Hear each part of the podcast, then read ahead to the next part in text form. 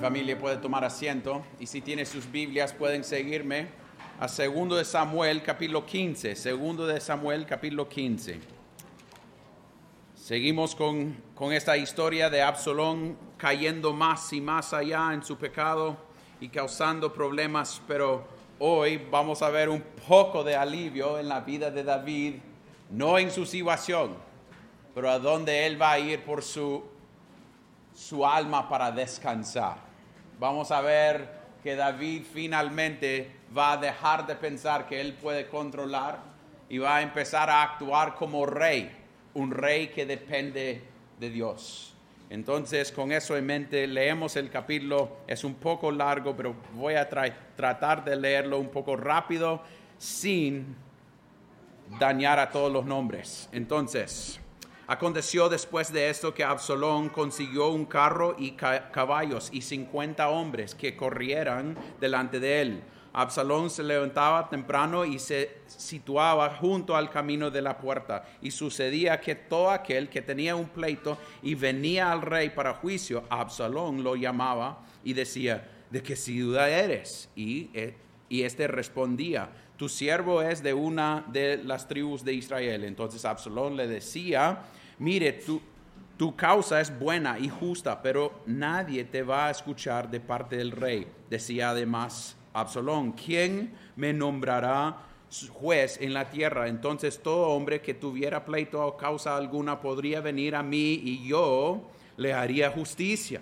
Y sucedía que cuando alguien se acercaba y se postraba ante él, él extendía su mano, lo levantaba y lo besaba. De esta manera Absalón trataba a todo israelita que venía al rey para juicio.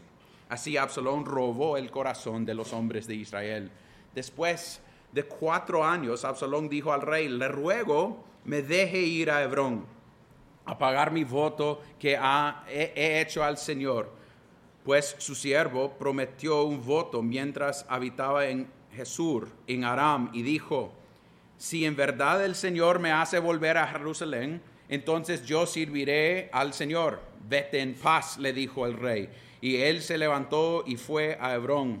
Pero Absalón envió espías por todas las tribus de Israel y dijo, tan pronto oigan el sonido de la trompeta, entonces dirán, Absalón es rey en Hebrón. Con Absalón fueron 200 hombres de Jerusalén como invitados fueron inocentemente sin saber nada, y Absalón envió por Aitofel, el Ilonita, consejero de David, desde Hilo, su ciudad, cuando ofrecía los sacrificios y la conspiración se hacía fuerte porque constantemente, constantemente aumentaba la gente que seguía a Absalón. Entonces un mensajero vino a David y le dijo, el corazón de los hombres de Israel está con Absalón. Y David dijo a todos sus siervos que estaban con él en Jerusalén, levántese y huyamos, porque si no, ninguno de nosotros escapará de Absalón. Vayan deprisa, no sea que nos alcance pronto, traiga desgracia sobre nosotros y hierra la ciudad a filo de espada. Y los siervos del rey le dijeron, sus siervos están listos para hacer todo lo que nuestro Señor el rey quiera. Salió el rey y toda su casa con él, dejando al rey a diez concubinas para cuidar la casa. Salió pues el rey y toda la gente con él y se detuvieron en la última casa. Todos sus siervos pasaron junto a él, todos los serreteos, los peleteos y todos los eteos, seiscientos hombres que habían venido con él desde Gat, todos pasaron delante del rey. Y el rey dijo a Itaí, el Eteo, ¿por qué has de venir tú también con nosotros? Regresa y quédate con el rey, porque eres un extranjero y también un desterrado. Regrese a tu hogar o tu lugar. Llegaste apenas ayer y he de hacer que vagues hoy con nosotros mientras yo voy por donde quiera ir regresa y haz volver a tus, tus hermanos y que sean contigo la misericordia y la verdad. Pero Itaí respondió al rey, vive el Señor y vive mi Señor, el rey, ciertamente de donde quiere, quiera que esté mi Señor, el rey, ya sea para, para muerte o para vida, allí también estará su siervo. Entonces David dijo a Itaí, ve y pasa adelante. Así Itaí, el Geteo, Eteo, pasó con todos sus hombres y con todos los pequeños que estaban con él, mientras todo el país lloraba en alta voz, todo el pueblo cruzó, el rey también cruzó el torrente, Cedrón y todo el pueblo pasó en dirección al desierto. Y Sadoc pasó también y todos los levitas con él, llevando el arca del pacto de Dios. Y asentaron el arca de Dios y Abiatar subió después que había terminado de pasar todo el pueblo que salía de, de la ciudad. Entonces el rey dijo a Sadoc, haz volver el arca de Dios a la ciudad si halló gracia ante los ojos del Señor, Él me hará volver y me mostrará tanto eh, el arca como su morada. Pero si Él dijera así, no me complazco en ti. No me complazco en ti. Mira, aquí estoy, que haga conmigo lo que bien le parezca.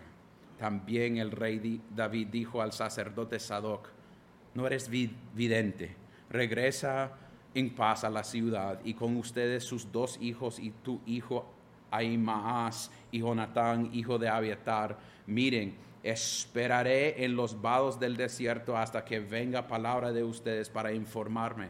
Sadoc y Abiatar hicieron volver el arca de Dios a Jerusalén y se quedó allí.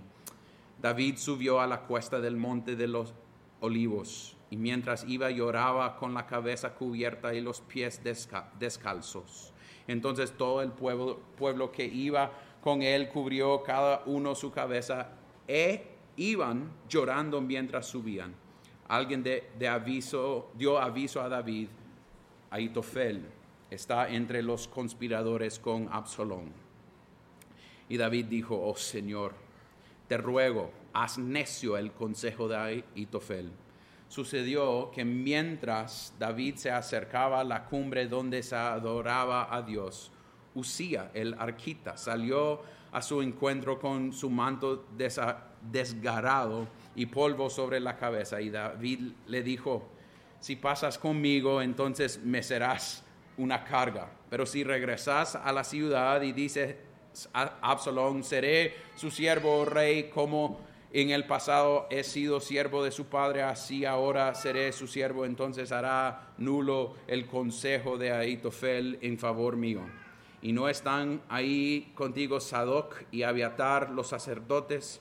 Por tanto, todo lo que oigas de la casa del rey lo comunicarás a los sacerdotes, Sadoc y Abiatar. También sus dos hijos están ahí con ellos Ahimaas, hijo de Sadoc, y Jonatán, hijo de Abiatar, y por medio de ellos me comunicarás todo lo que oigas.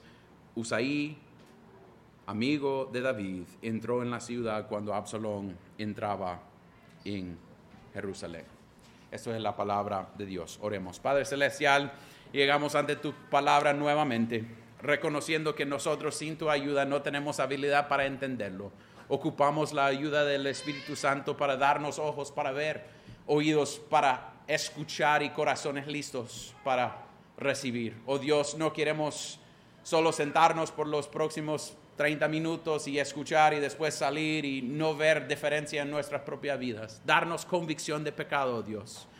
Darnos la habilidad para ver nuestra necesidad de Cristo. Darnos la habilidad para entender que hay algo sucediendo cuando nosotros estamos escuchando, oh Dios, que tú estás marteando a nuestros corazones, haciéndonos más al, al imagen de Cristo.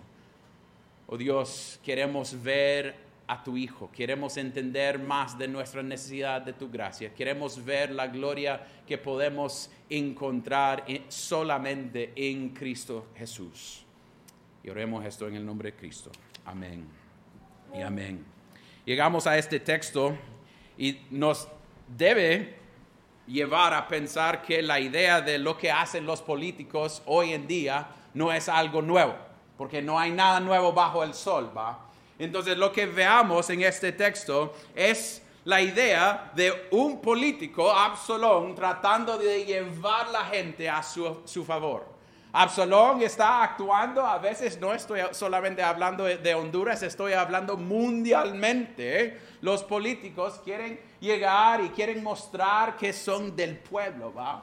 Van a llegar y sacar su chaqueta, poner sus, sus, sus, mangas largas así y van a ir a comer en lugares como Burger King y decir, yo soy del pueblo. O, va a comer burras en la calle, calle y dicen, no, es que yo soy uno de ustedes siendo rey o siendo alguien que vino del top. Y eso es exactamente lo que estamos viendo con Absalón. Absalón después de un tiempo está tratando de agarrar el reino de su papá. Está tratando de mostrar que él sería un mejor juez, un mejor rey en Israel. Entonces él es alguien bien interesante y astuto. Lo que debemos ver en todos los últimos capítulos es cómo esta gente que quieren ah, agarrar al reino tiene esa misma semilla del serpiente. Siempre son bien astutos en su manera de mover. Y él está actuando muy parecido a Joab y Jonadab y Amnon él está actuando en una manera y vamos a ver que Agitofel en el, el siguiente pasaje va a actuar en, muy, en maneras muy parecidas también.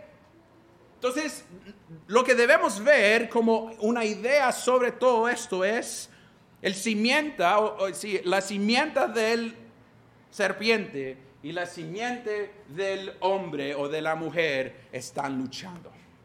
Y es obvio en este texto la manera que Absalón estaba funcionando. Entonces veamos primeramente en los primeros 12 versículos Absalón el político. Absalón el político. Lo que veamos es, él agarró carro y caballos y 50 hombres y él está yendo a la puerta de la ciudad. La puerta de la ciudad era donde la gente iba a ir para ser recibido por el rey y llegar con sus quejas, llegar con sus frustraciones, las cosas que han sucedido. Entonces es llegar ahí y poner su cosa enfrente del rey.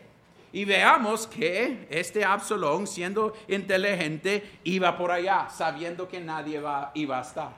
Entonces él se fue diariamente, diariamente, solo estando allá. ¿Y qué hizo? Cuando gente llegó, ¿de dónde eres? ah, soy de, allá o de allá. Casi lo que sucede a veces aquí enfrente de, de la casa presidencial. Siempre hay gente ahí afuera esperando algo. ¿Va? Y es casi alguien contra el gobierno ahorita llegando y diciendo, ay pucha, si yo estuviera el rey, lo hubiera hecho bien diferente. Porque eso es la manera que él está respondiendo. Mire a versículo 2 al final. De, qué ciudad eres? Y este respondió, tú eres siervo de una de las tribus de Israel. Entonces Absalón le decía que, mira, tu causa es buena y justo, pero nadie te va a escuchar de parte del rey. Es que usted tiene una queja justa. Usted tiene algo en contra del rey y mire dónde está el rey. Está no diciéndolo, pero con sus implicaciones de su palabra, tratando de causar duda en el rey y que el rey es el rey que Dios ha puesto. Entonces está yendo en contra del rey que Dios había puesto. Entonces él está mostrando falta de confianza en su, en, su Dios, que él va a usar en la palabra de Dios en versículo 7 para defender lo que está haciendo. Pero él, actuando así, está causando duda. Está haciendo casi, casi, más que solo robar el corazón. Está casi haciendo un truco para engañar a la gente. Él no tiene nada de interés en ellos. Él no tiene nada de interés en lo que ellos van a pensar de Él. Lo que Él quiere es poder. Lo que Él quiere es que ellos le siguen. Lo que Él quiere es que Él puede agarrar y ser parte de Él para que Él puede tomar el reino de su papá. Entonces, mire, Él sigue diciendo en versículo 4, ¿quién me nombrará juez en la tierra?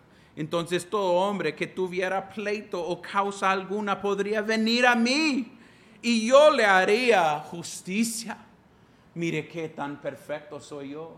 Yo soy la solución a tus problemas. Eso es porque podemos ver que suena muy parecido de, de hace unos 6, 7, 9 meses hoy en Honduras o en unos meses en los Estados Unidos o en Alemania o en otros países. La gente quiere poder y a veces usan esa tendencia de decir, mire, ¿quién me hace juez? Y él es muy interesante, es muy inteligente.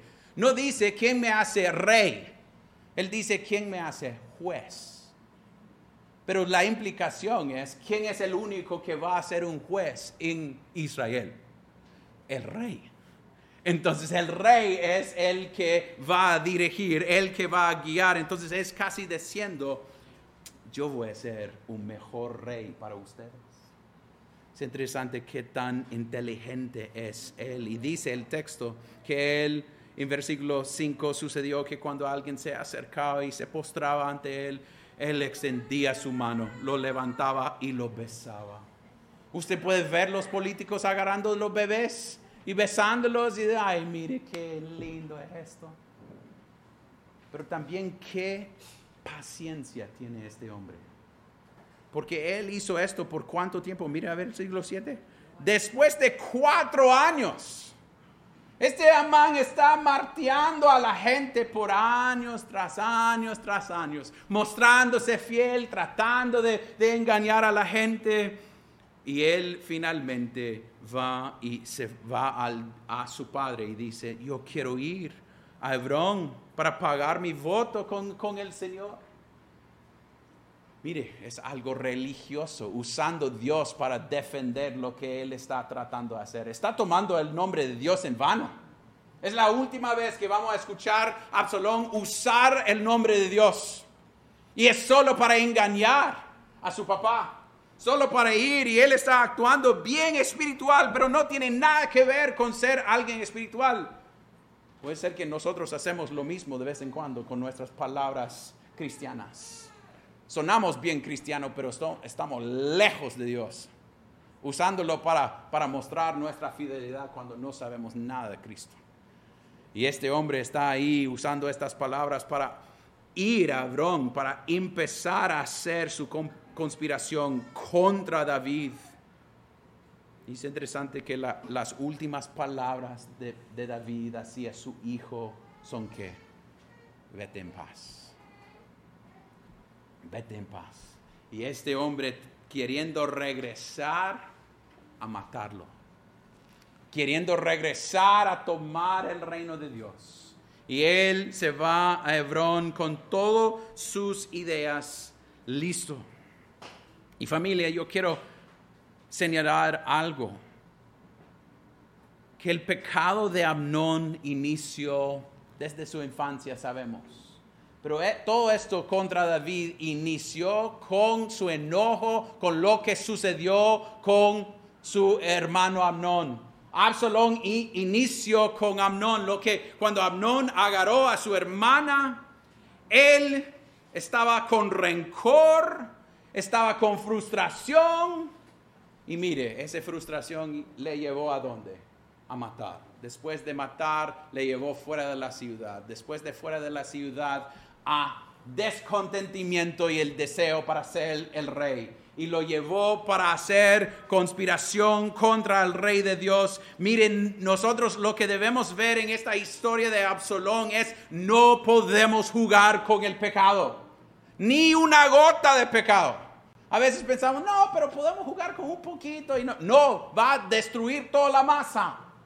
La idea es que nosotros debemos ver que no fue tan rápido. Estamos hablando años tras años tras años.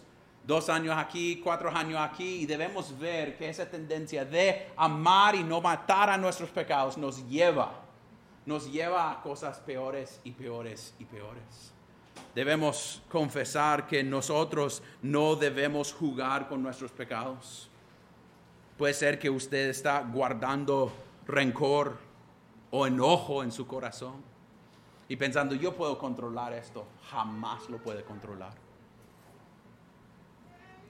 Puede ser que usted no va a terminar matando a gente, pero mentalmente y en su corazón sí lo están haciendo.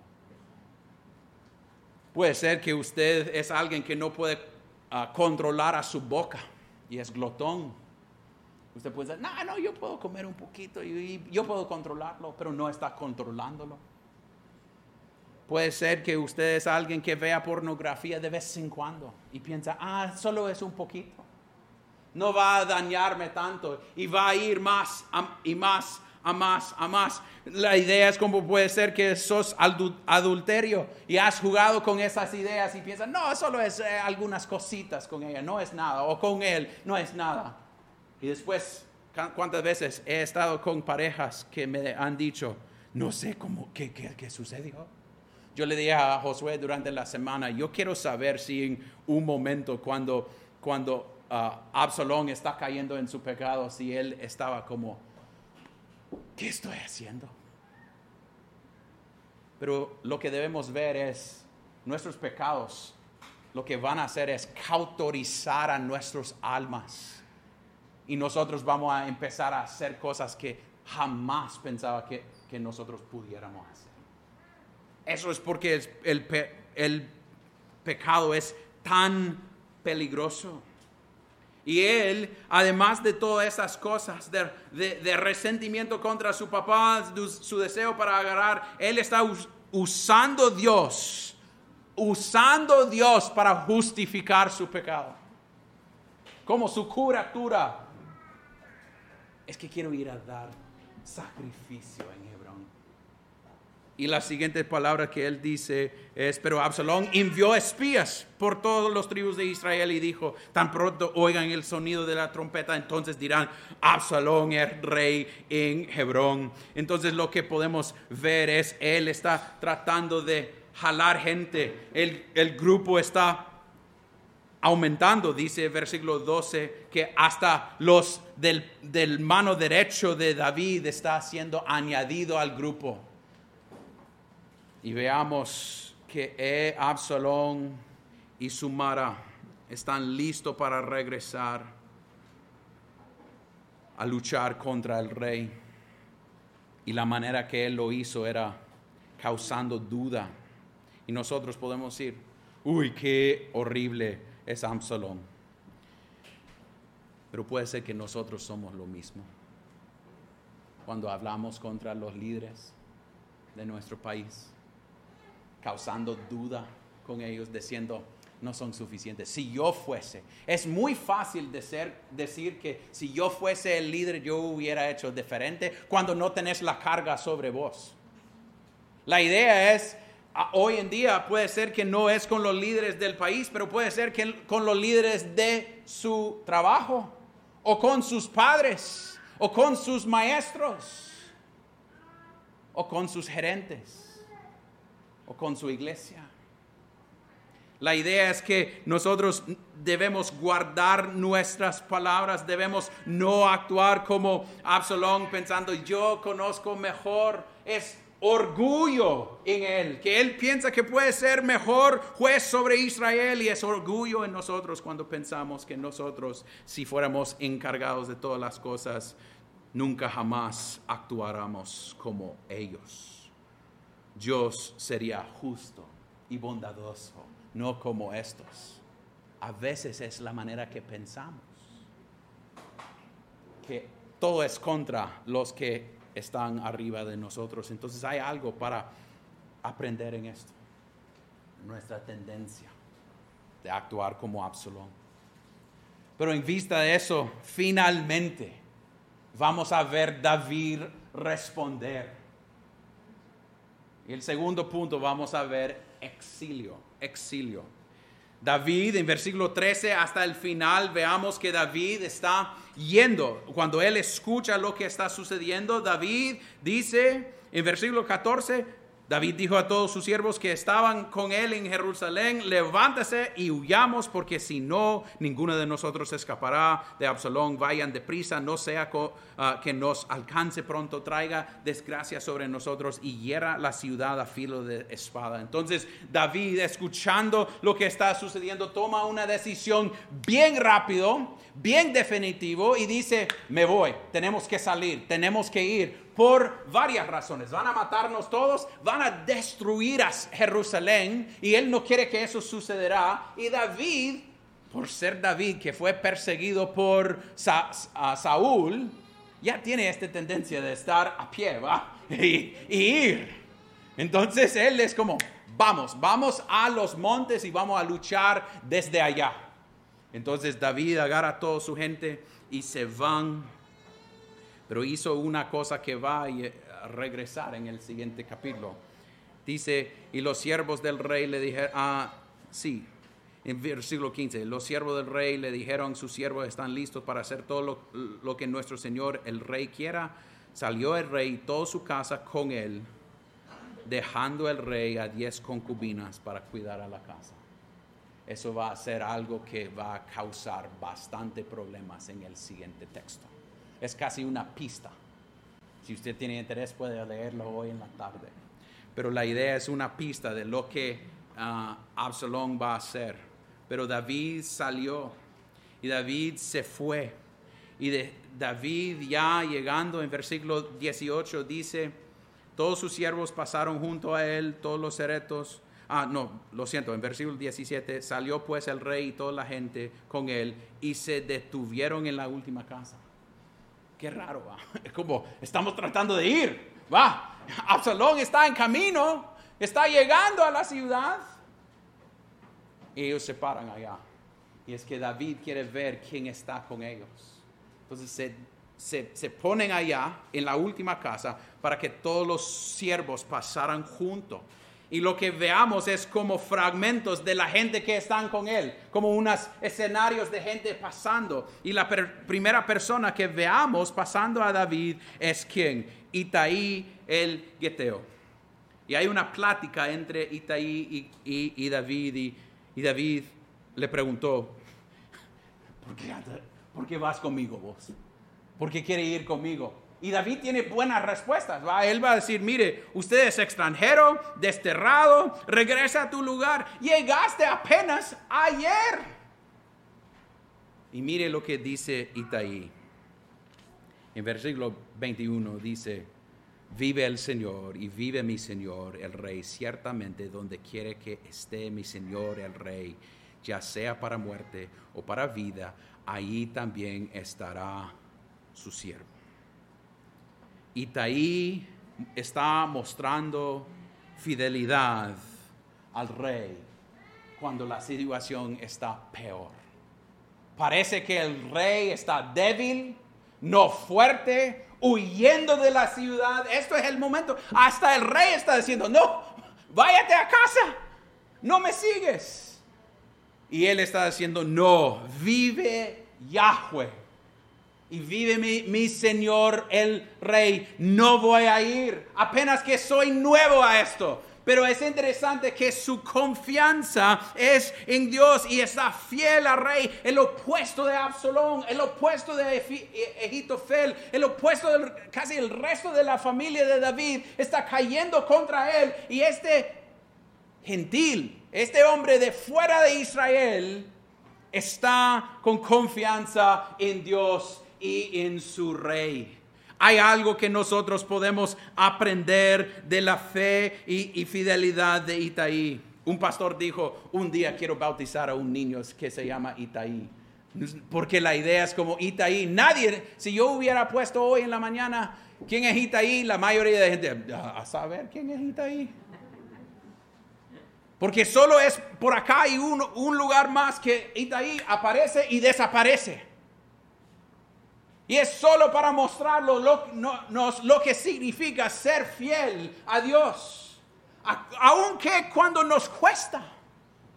Eso no es el momento para decir, me voy con este rey. No, esto es el momento de decir, no, voy con Absalón.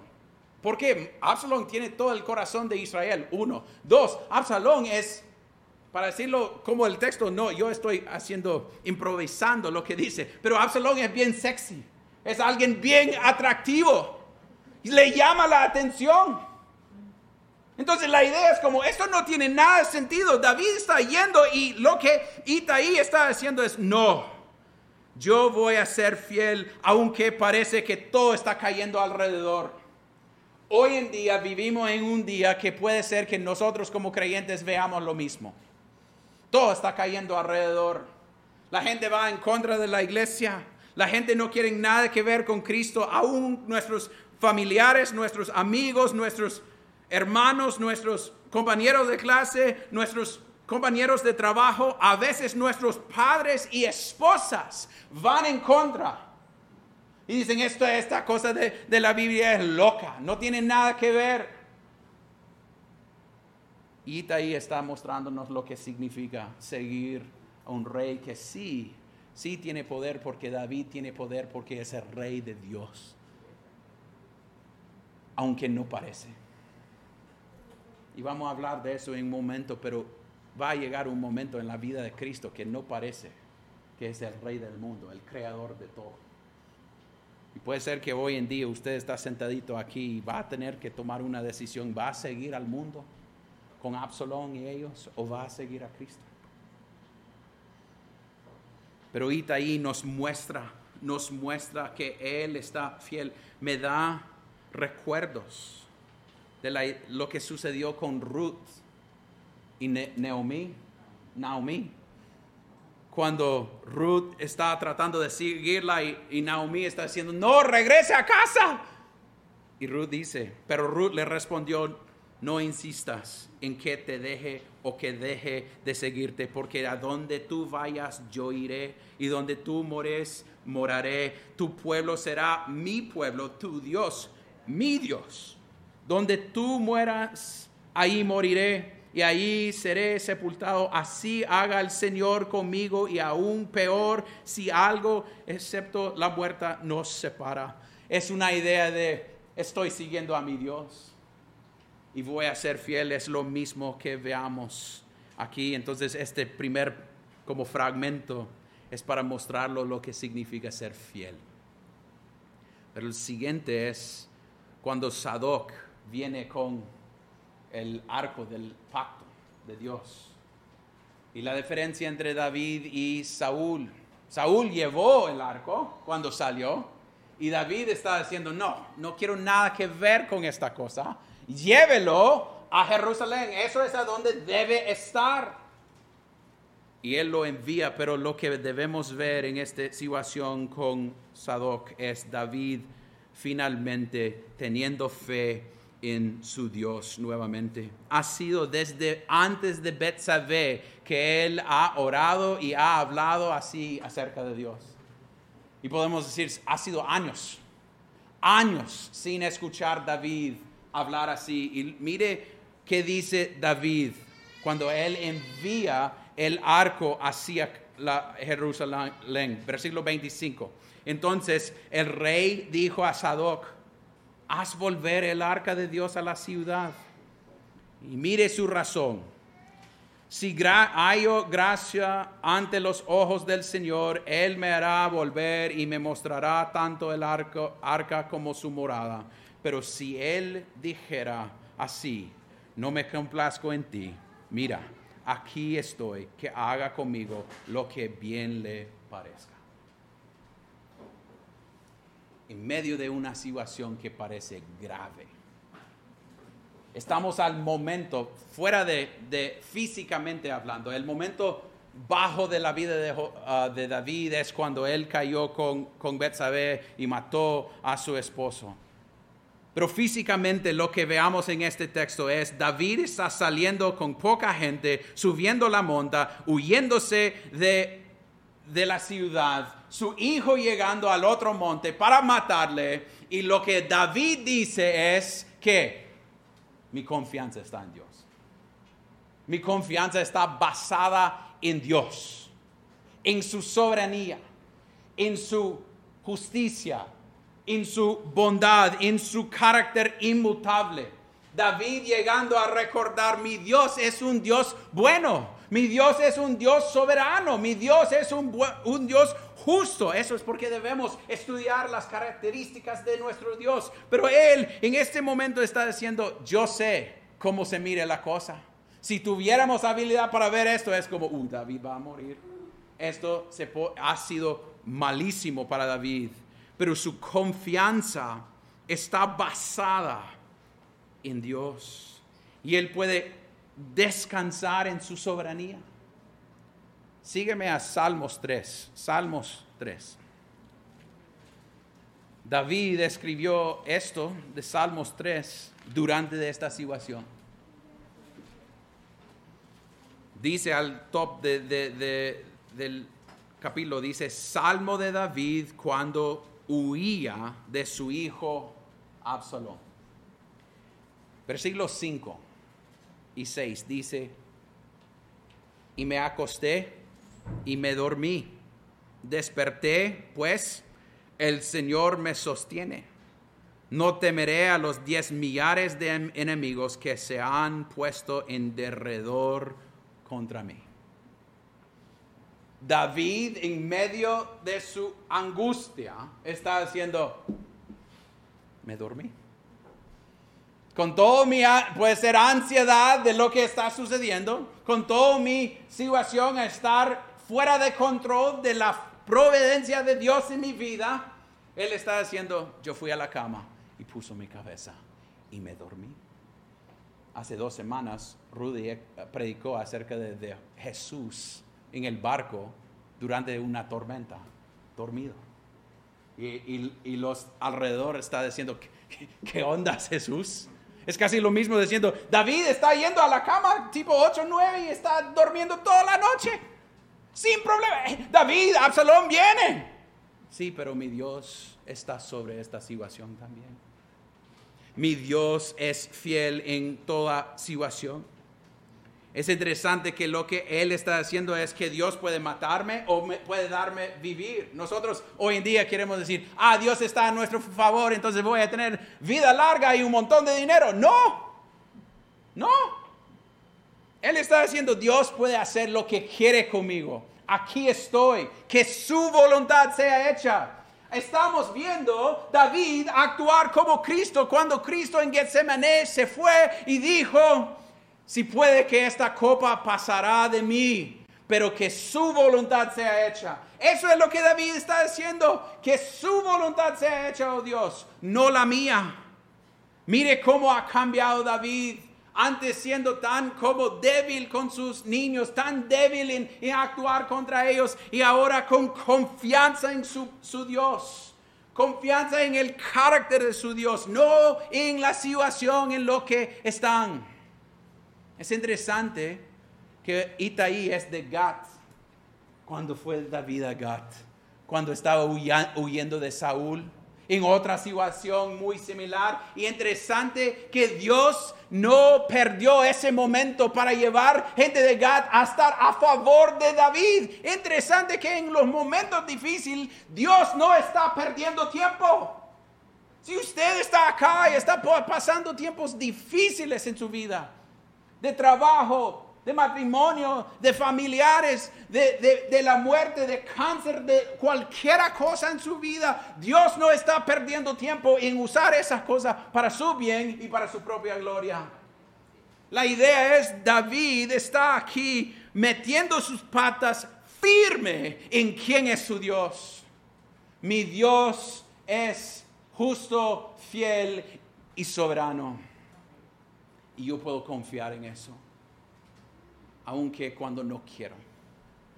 Aunque cuando mi carne está activa y viva. Aunque cuando vea las situaciones y voy a la cama y no puedo dormir. Cuando tengo ansiedades y temores y cosas que me cuestan.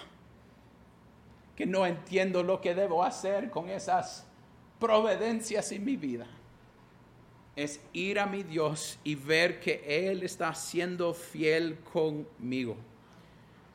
Nosotros, familia, debemos confiar más en, las, en la soberanía de nuestro Dios. Que Él está actuando a nuestro favor para su gloria. Aunque no parece. Aunque cuando es difícil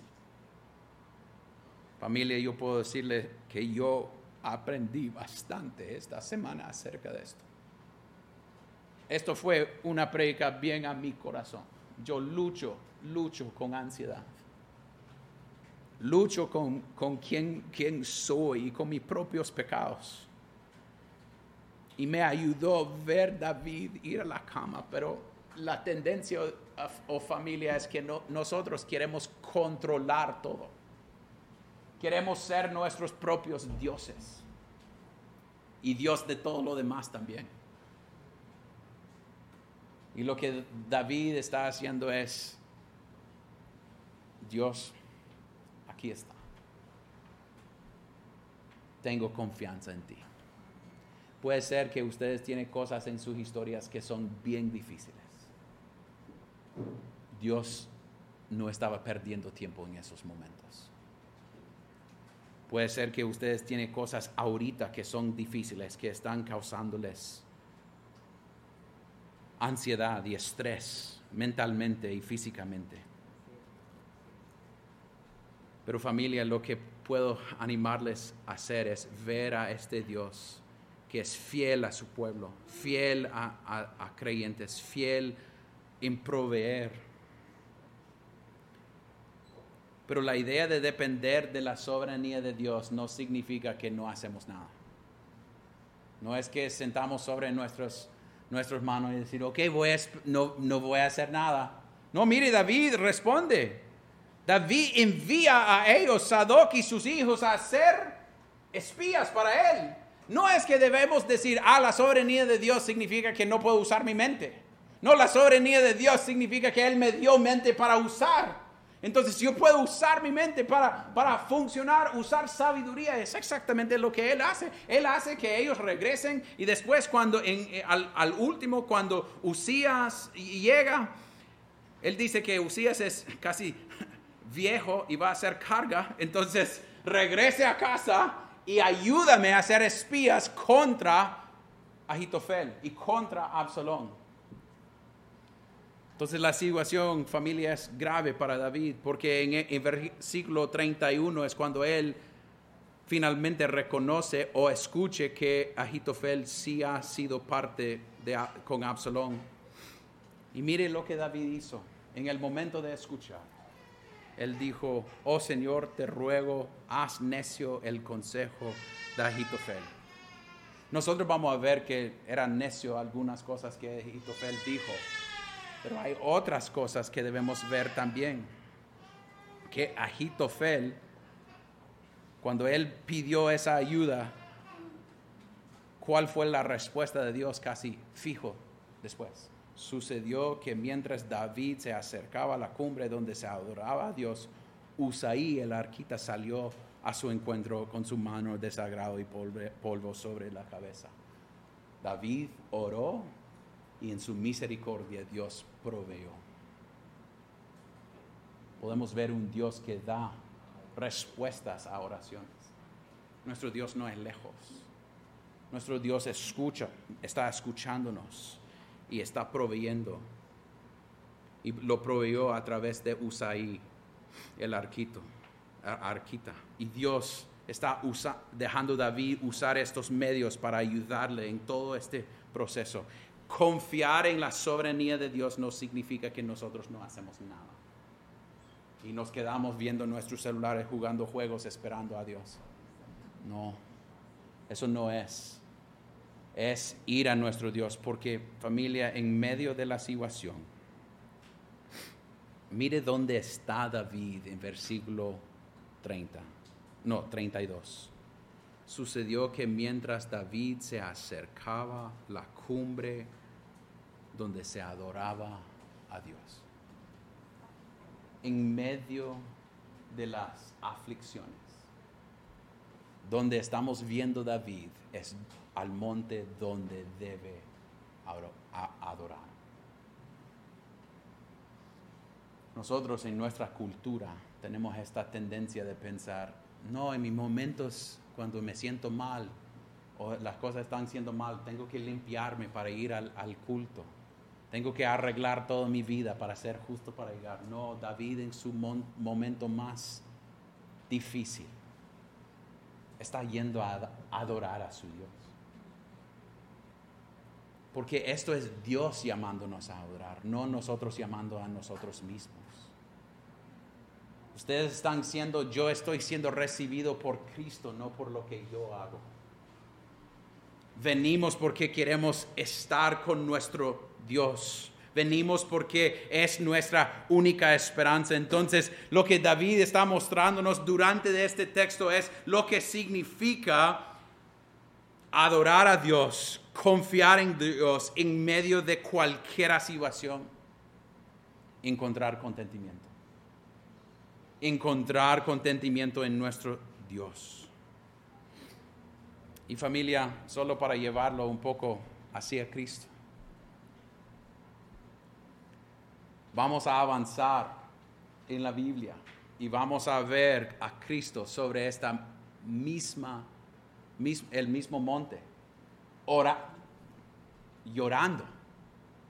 Pero no llorando por, por el pecado de, de, de, lo que David hizo y los resultados. No, llorando por el pecado que ha caído sobre los hombres. Tristeza por las consecuencias del pecado. Y Cristo mismo va a tomar como huyó David, Cristo mismo va a ser despreciado y rechazado como rey para morir para nosotros.